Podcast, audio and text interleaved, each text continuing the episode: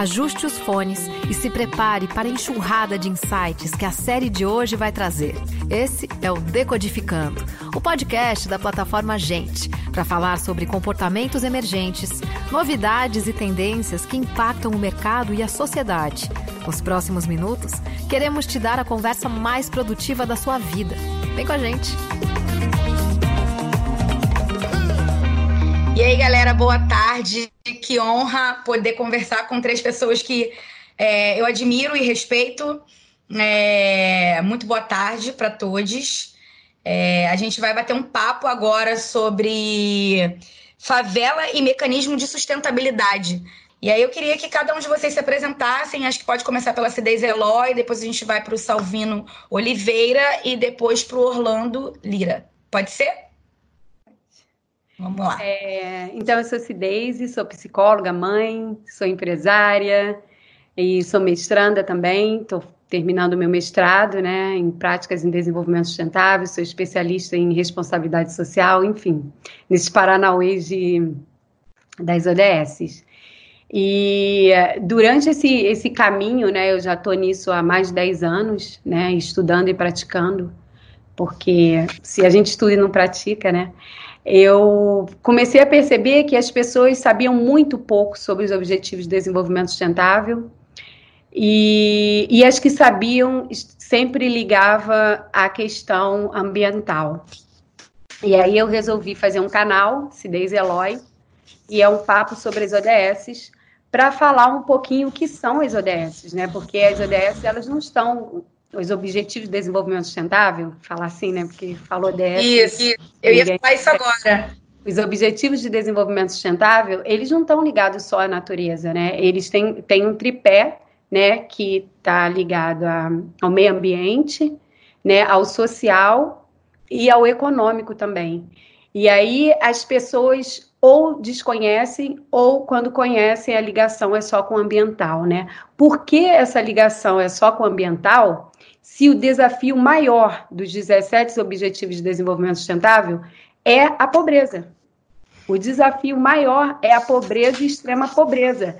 E quando a gente ouve falar sobre isso, é só questão ambiental. Então, eu resolvi fazer esse canal para falar um pouquinho para as pessoas e de forma bem simples, para que chegue ao, a todas as camadas, para falar para as pessoas sobre o que é, o que são os 17 Objetivos de Desenvolvimento Sustentável e suas metas e como a gente pode usar eles no nosso dia a dia, porque ele está conectado de alguma forma com os nossos trabalhos e como a gente pode usar esses acordos que foram firmados né, para justificar trabalhos e justificar, enfim, reivindicações.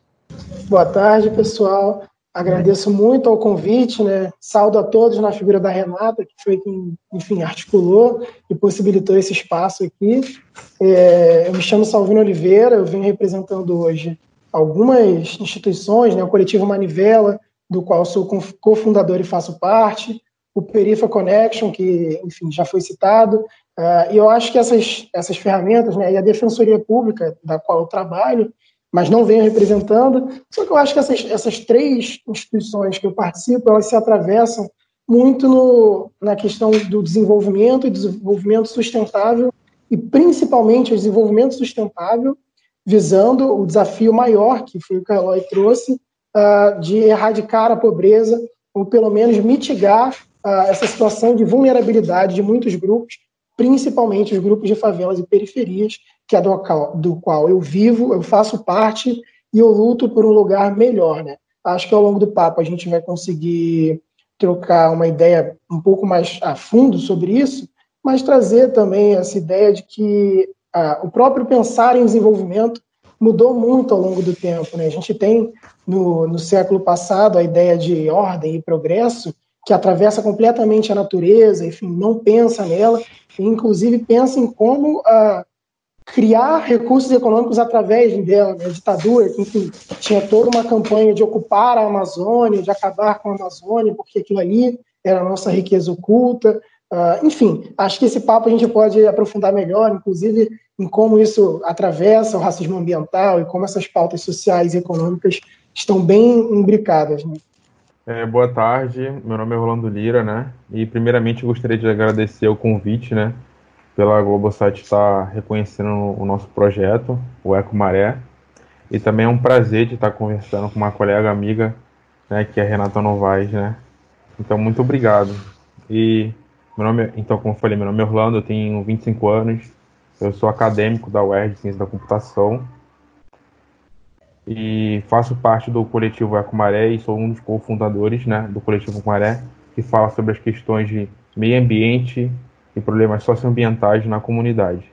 E, e nosso ah, projeto Ecomaré, ele foi criado né, através de jovens né, que são ativistas em relação ao meio ambiente e mobilizadores territoriais né, que, que buscam solucionar essa, essa questão de sustentabilidade e, e, e resolver ou minimizar problemas relacionados a problemas ambientais nas favelas.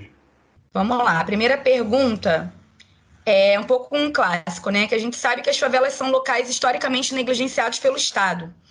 E quando pensamos em ações relacionadas ao meio ambiente e sustentabilidade, o cenário passa a ser bem é, desanimador, né? Já que questões básicas como pauta de coleta de lixo e saneamento básico são velhos conhecidos, são velhos conhecidos.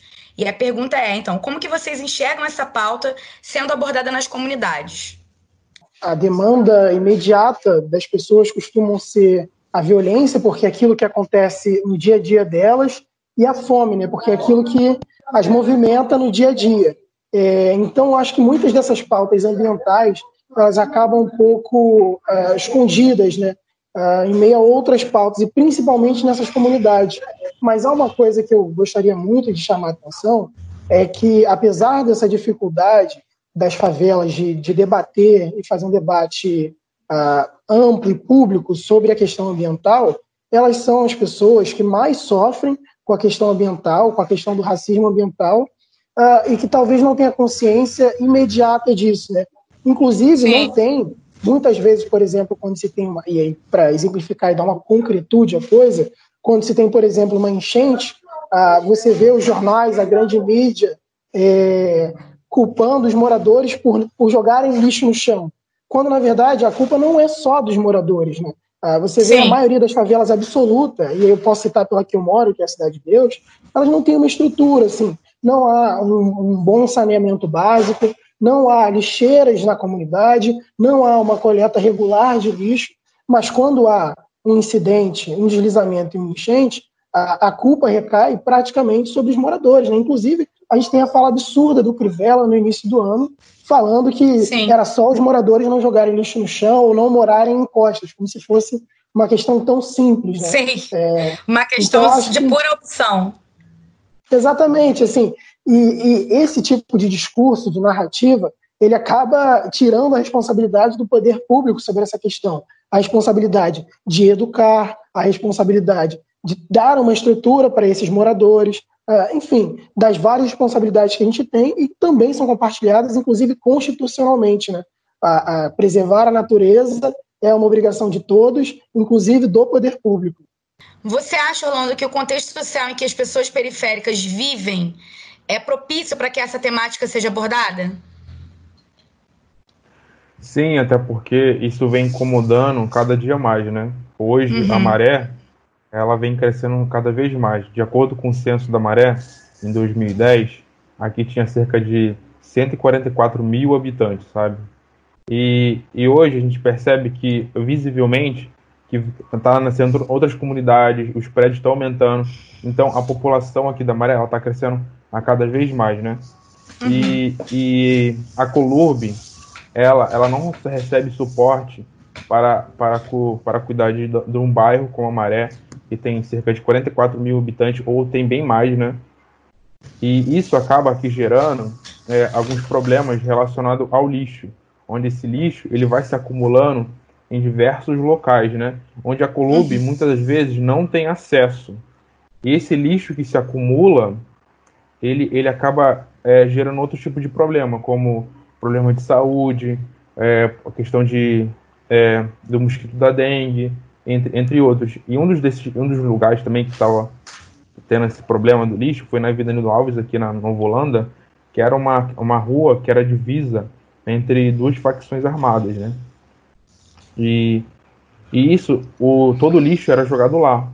E a Colurbe, ela, ela, ela não podia simplesmente é, recolher o lixo lá, porque ela era uma divisa entre dois conflitos, dois grupos de conflitos armados, e ela não podia realmente tirar o lixo lá. Aquele lixo lá se acumulava e acaba gerando uma enchente, incomodava os moradores, os moradores em volta, porque entrava água na, na, na casa das pessoas e tudo mais. Então, hoje em dia, por questão de a grande população da Maré e de outras comunidades está crescendo e o lixo está se tornando um problema, é de muita importância que, que esse tema e essa, esses negócios sejam tratados, sejam falados e as pessoas estão mais abertas também a relacionar esses problemas por passarem por, por essas questões. Eu acho importantíssimo, não pode ser um tabu, não pode ser uma coisa que um grupinho fechado saiba sobre. Tem que ser um assunto na boca de todo mundo, as pessoas precisam saber sobre isso, porque quando você se educa sobre alguma coisa, você tem a possibilidade, é claro, de trabalhar ou estar em grupos, em projetos como o de vocês, onde tá, vão estar fazendo coisas pontuais, mas a gente sabe que nós podemos trabalhar com políticas públicas dentro dessa temática. Então, é educar as pessoas e falar e trocar para que possamos pensar em é, pensar politicamente em quem a gente vai estar colocando no poder e quem é que, quem é que vai estar com as nossas pautas, porque já é hora da gente votar em políticos com as nossas pautas. É a pauta racial, a pauta ambiental, são políticos que têm que representar o povo.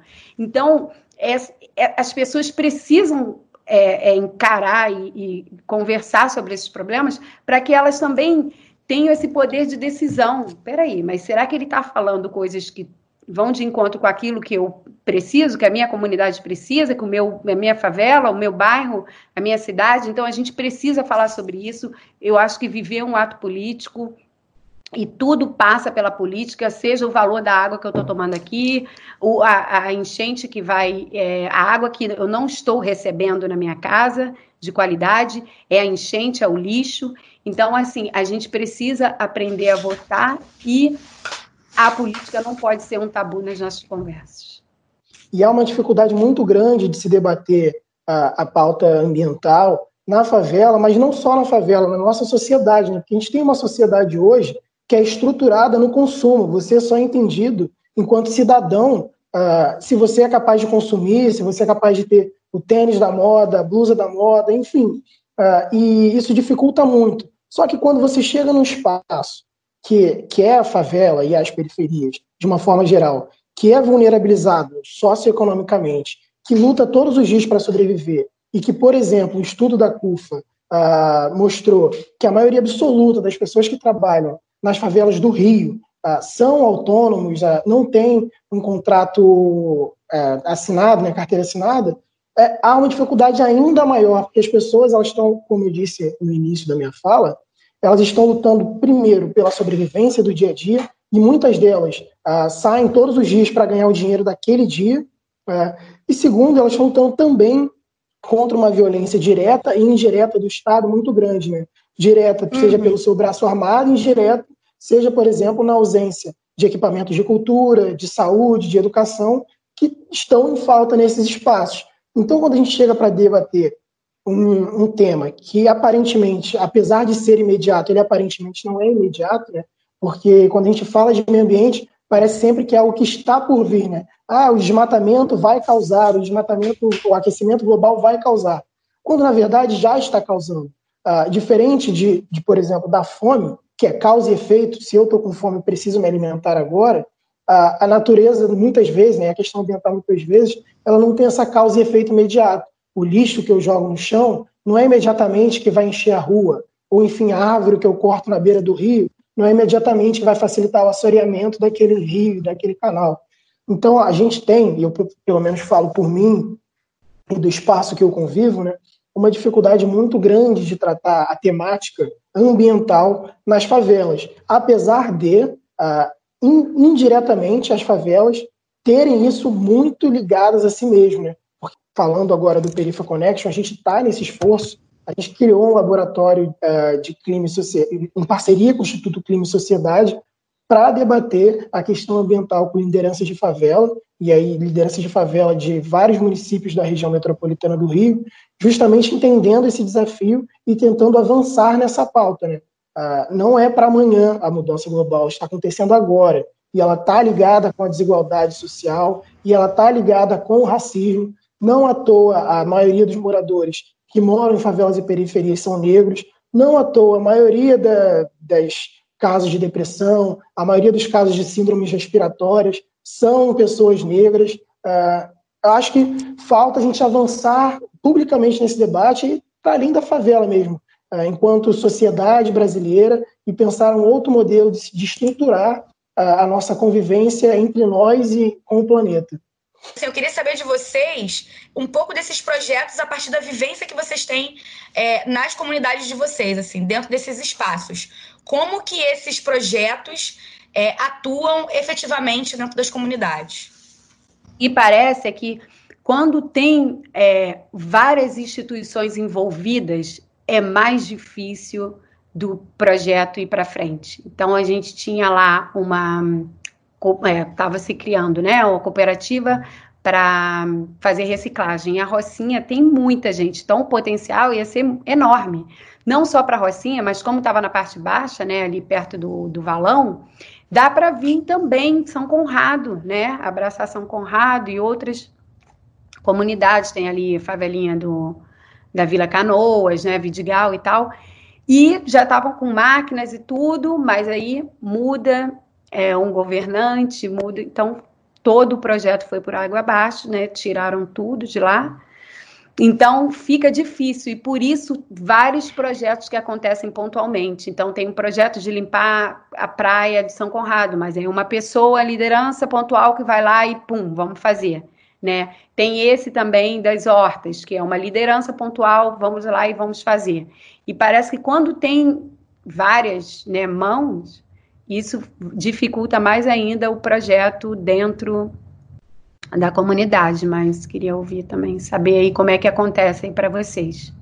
Então, o, hoje, né, o projeto Ecomaré, em demanda da, da grande população que é crescente, né, e, a, e, a, e, e, a, e pela Colube aqui, que não consegue é, suprir toda a demanda de lixo, a gente tem um projeto relacionado que é, é para minimizar a grande quantidade de lixo, que é através de oficinas, né, onde a gente transforma lixo em luxo.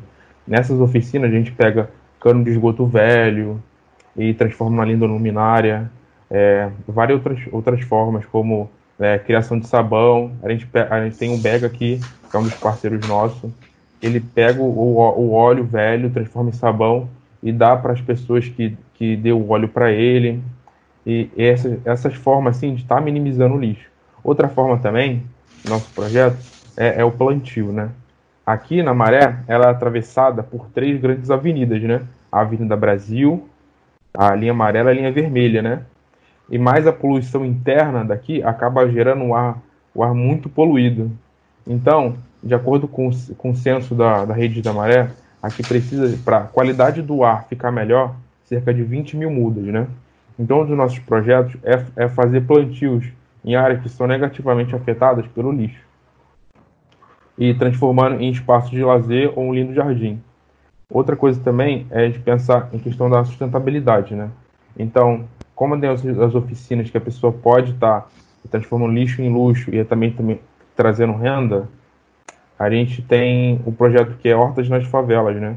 Esse projeto Hortas nas Favelas é incentivar as pessoas da comunidade ela tá criando uma horta em casa, sabe? E, e se alimentar mesmo daquela horta em casa. E assim gerando menos custo. Uma coisa que eu tenho muito orgulho, né? É de conhecer muitas favelas do Rio de Janeiro, né? Por conta dos meus trabalhos, acho que já visitei a maioria delas, né? E nessas andanças da vida, eu aprendi muitas coisas, né? Conheci vários projetos, eu conheci o projeto de reflorestamento do bosque lá na Maré, nos fundos da Maré, né? o projeto da Rocinha Resiste, do pessoal da, da Rua 1, da Rua 2, uh, ah, enfim, e alguns deles são muito marcantes, né? E que, inclusive, me ensinaram muito sobre diversas pautas. E eu passei a entender, por exemplo, que a questão ambiental, uh, ela é muito complexa. E existem ações nas favelas que muitas vezes passam desapercebidas, mas que tem muito a ver com, com diversas temáticas. Né? E quando eu falo que, por exemplo, a questão ambiental é atravessada pela nossa relação de consumo enquanto sociedade, isso significa que, para mim, um bazar que pega a roupa uh, e doa a roupa, ou pega a roupa e revende, que é o que mais tem, que tem em todas as favelas, é um projeto incrível. Assim, tem, por exemplo, o Instituto por Amor, que atua em Jardim Catarina, em São Gonçalo. Eles fazem um projeto de tentar pegar o máximo de itens possíveis daqueles moradores daquele território para repassar. Né? Eles fazem quase que uma ponte de quem não precisa para quem precisa mais. Uh, aqui na Cidade de Deus, a gente tem um projeto chamado Pintando na Praça. Uh, é uma galera que pega pneu, usa materiais recicláveis para reconstruir as praças que estão abandonadas. Assim. Pintam, fazem arte, inclusive com as crianças. Então é muito bacana, assim, dar vida a praças que estavam mortas, e, enfim. Uh, tem um projeto também, o Apadrinho Sorriso, em Caxias, né?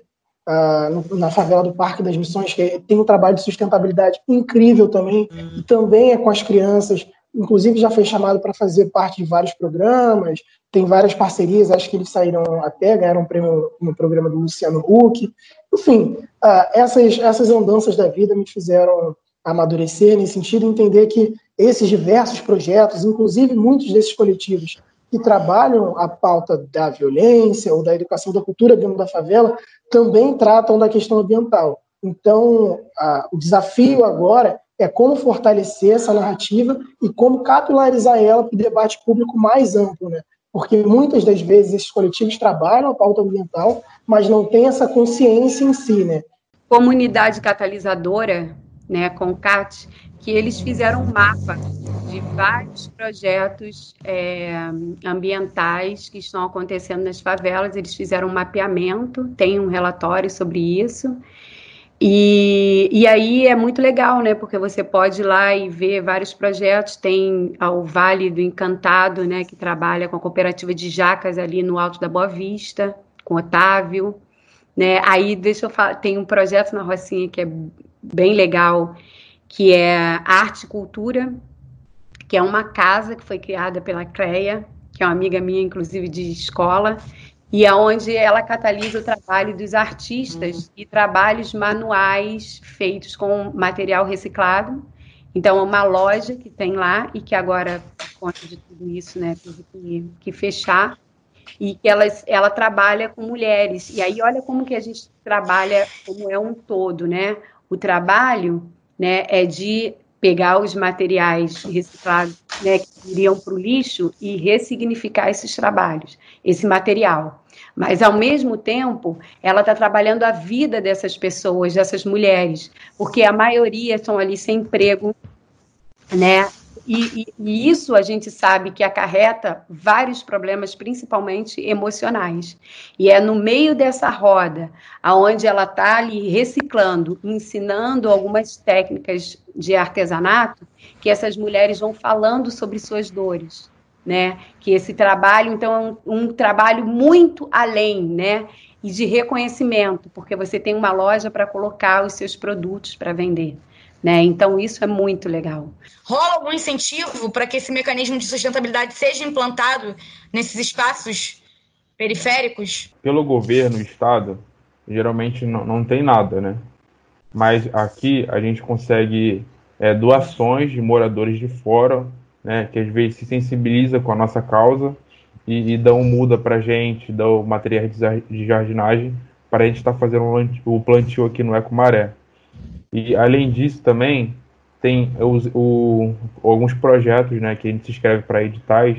Esses editais a gente, a gente são da Embaixada Britânica, entre outros, que, que financia alguns, nosso, alguma das nossas ações para estar tá fazendo essas revitalizações e plantio aqui na Maré. Acho que é muito difícil ter apoio do governo é, mas quando se tem, é, é, pontual, né? A gente não tem políticas de, de Estado, a gente tem políticas de governo. Então, quando a gente tem um governante ou um representante que tem uma sensibilidade maior a determinada pauta, a gente consegue uma parceria, mas é muito efêmera, né? Quando ele passa, quando ele sai, a parceria se acaba, enfim, e os projetos não têm continuidade, né? Então, acho que, para além, inclusive, da pauta ambiental, falta muita gente uma continuidade nas políticas públicas. O movimento eco-friendly está em alta. Né? E a gente sabe que o acesso a acessórios como canudos de aço, inox e copos retornáveis, que ajude essas pessoas a aderirem esse estilo de vida, é difícil por conta do preço né, das peças. E para vocês, como que a gente pode ter um estilo de vida sustentável gastando pouco? Vocês conhecem algum projeto ou marca que vendam esses produtos com preços acessíveis? O movimento eco-friendly, ele, ele é pouco discutido aqui na comunidade, né? Mas a, o, e também não conheço nenhuma outro, outro lugar que venda com preço acessível, né? Por exemplo, uma escova de dente de plástico é R$ 2,50, né? Enquanto uma, uma escova ecológica de bambu ela custa oito reais, né? Dificilmente alguém na comunidade ela vai comprar a de bambu por, por pensar em questão de ecologia. Então, aí, e também acho que acredito que nesse movimento ecofriendly a gente não precisa só comprar produtos é, produtos é, reutilizáveis ou, ou, ou, comprar mais, sabe? A gente pode fazer o seguinte: a gente pode reutilizar produtos que a gente já tem. A gente pode estar tá aderindo nisso. Assim. Tipo, né, aquele copinho, aquele talher que vem muitas das vezes no, no, nosso pedido que foi entregue aqui em casa, a gente pode estar guardando e usar o, o talher normal mesmo, de metal aqui em casa, e reutilizar talvez numa ocasião para gerar menos lixo. É, sabe, é, a, a, gente, a gente não, aqui no Ecomaré, nós falamos do eco-friendly de outra forma, sabe? É a gente pegar, que nem nossa mãe faz, pegar o pote de sorvete para guardar as coisas, sabe? Então, usar o, o, o, o vidro da azeitona para colocar tempero e sem precisar de comprar outras coisas. Sem, sem gerar mais consumo. E até gera uma economia, né? Porque a pessoa não, não precisa comprar outra coisa. Ela não precisa estar tá comprando outros produtos, sabe? É, é sempre reutilizar coisas que a gente já tem, que possivelmente poderia virar lixo. Total. É, Cideise, eu queria que você contasse um pouco para a gente sobre as ODS da ONU. Tá. Eu vou falar um pouquinho sobre a, a última pergunta e depois ah. eu nessa. Pode ser? Maravilha. Pode, claro. Então, é assim, pensar nesses é, produtos eco-friendly, né? É, eu acho que foi bem legal a colocação do Orlando, né, do Salvino também, mas assim, será que a gente realmente precisa comprar todos esses produtos que a gente compra todos os dias, todos os meses? Né? Porque se a gente pensar todo esse movimento dos Objetivos de Desenvolvimento Sustentável, da sustentabilidade, ele é construído dentro de uma sociedade capitalista, né? Então, será que a gente realmente precisa comprar? Por exemplo, em vez de comprar, será que você não pode fazer? Será que não tem produtos na sua casa que, por exemplo, na minha casa não falta vinagre, álcool, limão, né, é, bicarbonato, ah, com que, que eu lavo meu cabelo? Com bicarbonato e, e, e, vinagre, sabe? Eu limpo a minha casa. Então, assim, eu comecei a fazer, porque, assim, quando você começa a pensar e a estudar sobre isso, você também começa a questionar esse sistema, né?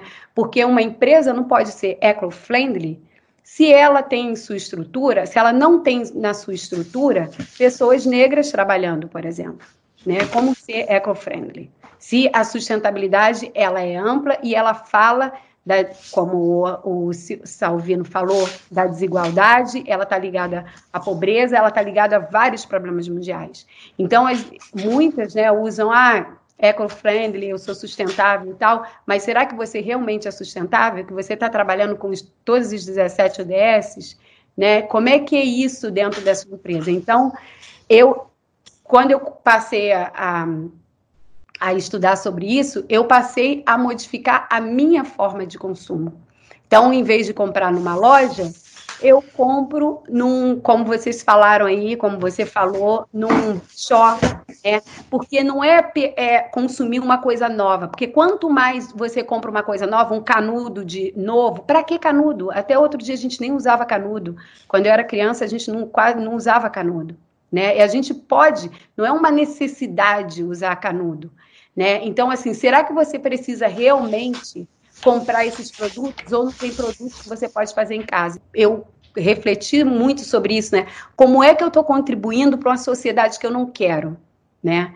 E aí, quando eu passo a comprar sempre na mesma loja, sempre no mesmo supermercado, sempre nos me os mesmos produtos, eu estou contribuindo para esse mundo que eu não quero né? Porque quando eu compro, ah, hoje eu vou comprar da produtora aqui próximo, vou comprar lá da cooperativa, do pessoal que está reciclando, porque você você ajuda a economia local a movimentar o dinheiro e a movimentar a economia local. Você ajuda o meio ambiente que não vai precisar de um transporte. Eu compro de agricultores locais e agora eu estou aqui e aqui eu compro de agricultores locais. Por quê? Porque é um conjunto. Né? E aí a gente tem que pensar como nós estamos contribuindo para o mundo que está. Então, só para a gente entender um pouco como é que o contexto das ODS, né? Depois da Segunda Guerra Mundial, onde teve é, uma barba, várias é, os absurdos da Segunda Guerra Mundial, né? Que tiveram as bombas pela primeira vez. O mundo, os, a liderança parou para pensar como é que a gente faz, né? Para espalhar mais paz para o mundo, né, depois de toda essa catástrofe, eles estavam preocupados na paz, no bem-estar e principalmente preocupados também com o meio ambiente, com a poluição que poderia vir dos é, da química nuclear. Então eles pararam para pensar e, e, e começaram a se organizar para um acordo mundial e foi assim que nasceu a ONU, e nasceu também a Carta dos Direitos Humanos e começaram-se as convenções, né? Então, o foco né, da, de, dos Objetivos de Desenvolvimento Sustentável, da, da construção, era como melhorar a vida das pessoas e como fazer com que esses benefícios cheguem ao maior número de pessoas. Então, esse era o foco. Né? Como é que a gente vai preservar o meio ambiente para que ele continue suprindo as pessoas. E aí, em, na Eco, no, na Rio Mais 20, né, que foi no Rio, a Eco 92 também foi no Rio, a Rio Mais 20 foi no Rio, eles então voltam para fazer uma, uma, um monitoramento, né, e para se reunir para ver o que está que que tá indo, né, com relação aos objetivos do milênio, e depois de dois anos dessa, desse encontro no Rio, em 2015, eles então apresentam 17 problemas que a humanidade precisa enfrentar. E esses problemas, eles foram transformados em objetivos. 17 objetivos de desenvolvimento sustentável, com 169 metas que devem ser atingidas, que deveriam ser atingidas até 2030. Então, os 17 Objetivos de Desenvolvimento Sustentável, eles fazem parte da Agenda 2030. Que objetivos são esses? É, eu já falei, né, que o, a, a, o maior desafio é a pobreza. Né? E a gente sabe que vários fatores levam à pobreza, né? Como racismo, que leva a uma desigualdade, que leva à pobreza quando você não investe, quando você não olha o todo. E mais tem vários objetivos, tem ligado à pobreza, tem ligado à fome, tem ligado ao mercado de trabalho, aos mares, à terra, é, às parcerias. É, tem a ODS 10, que é uma ODS que eu trabalho muito, que é sobre a desigualdade, né? Inclusive o projeto que eu trabalho é sobre a pesquisa, né? Desigualdade racial no mercado de trabalho. Então, é, ela ela tá, elas são, é, são objetivos que estão interligados um no outro, né? Então eles são indivisíveis. Então é por isso que quando, para mim, quando eu falo de sustentabilidade, não tem como eu falar só do ambiental, não tem como eu falar só do social ou só do, do econômico. Eu, eu, quando você fala de um projeto, ele tem uma ligação, né? Ele está junto, ele está ali naquele tripé né? Porque elas estão interligadas. E para que a gente possa avançar, não tem como a gente ter um, um mundo né, sustentável enquanto tiver pessoas que não têm o que comer e o que beber.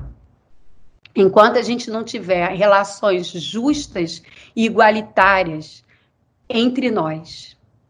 Verdade. É, poxa, muito obrigada, gente. Acho que a gente está chegando ao fim. E aí eu queria que vocês indicassem para quem está vendo a gente projetos e iniciativas sobre sustentabilidade nas favelas e como que todos nós podemos contribuir para essa pauta. Tem o Ecomaré, né? Tem o nosso arroba, arroba, Instagram, é, arroba Ecomaré Oficial. E uhum. o nosso, a nossa página no Facebook, que é, é, é Ecomaré. E aí vocês podem estar entrando em contato com a gente, né? Falando como pode ajudar. Se você quiser se voluntariar para ser um dos voluntários no plantio aqui na comunidade, será bem-vindo também. A gente sempre precisa de, de, de, de gente que tenha trabalho braçal para plantar, para carregar terra. Então, seja bem-vindo. Também a gente recebe doações de mudas também de, para fazer nossos plantios. Maravilha.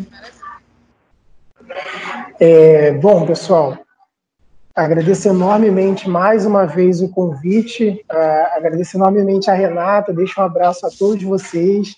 É, peço para que sigam Uh, o Pintando na Praça é um coletivo aqui da Cidade de Deus que trabalha com sustentabilidade, reforma das praças, para que sigam o Instituto Por Amor de Jardim Catarina, uh, sigam o Instituto Apadrinho um Sorriso, sigam o pessoal da Frente CDD, que tem feito um trabalho incrível na Cidade de Deus, a galera do Perifa Connection, que tem feito esse esforço de levar a pauta ambiental para dentro das favelas, o coletivo Manivela, que tem feito trabalhos nos territórios, uh, inclusive trabalhos com hortas comunitárias também. Uh, peço também para que sigam a galera do Movimento a Caxias, eles fazem também um trabalho incrível lá na, em Caxias, na verdade em toda a Baixada Fluminense, né? Uh, inclusive trabalhos, como a Cidese falou, de levar alimentos orgânicos para a população de favela, o que é incrível. Uh, agradeço mais uma vez enormemente esse espaço, a poder dividir esse espaço com Orlando, com a Cidez, aprender demais com vocês e deixo um enorme abraço. Eu vou deixar aqui, então, é, eu, não, eu não vou falar de muitos projetos, porque isso me foge, nomes, eu tenho problema com nomes, mas se quiser saber mais sobre as ODS, eu tenho um canal no YouTube, papo, é, Cidez Eloy, e é papo sobre as ODS. Então lá eu vou falar, eu já comecei, né? A gente já tem alguns tem dois vídeos lá, mas eu tô, vou falar bastante sobre as ODS e falando de uma forma prática. Como é que a gente pode vivenciar a sustentabilidade? Como é que a gente pode se transformar, né? Porque primeiro a transformação interna e depois ela externa é ao nosso redor. Então, quem quiser saber um pouquinho mais, é uma linguagem super simples é, pode acessar. Eu vou falar também do projeto da Cleia, lá na Rocinha, que é Arte e Cultura, né? E quem quiser pode me mandar mensagem, eu mando o contato dela. É...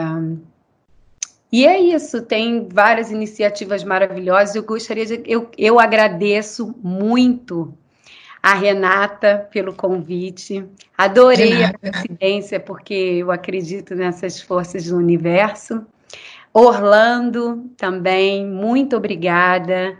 Salvino, por compartilhar com a gente aqui o projeto que vocês estão envolvidos, outros projetos também. Muito obrigada pelo conhecimento e por essa troca de saberes que a gente conseguiu fazer aqui nesse né, nessas horas, esses minutos de conversa.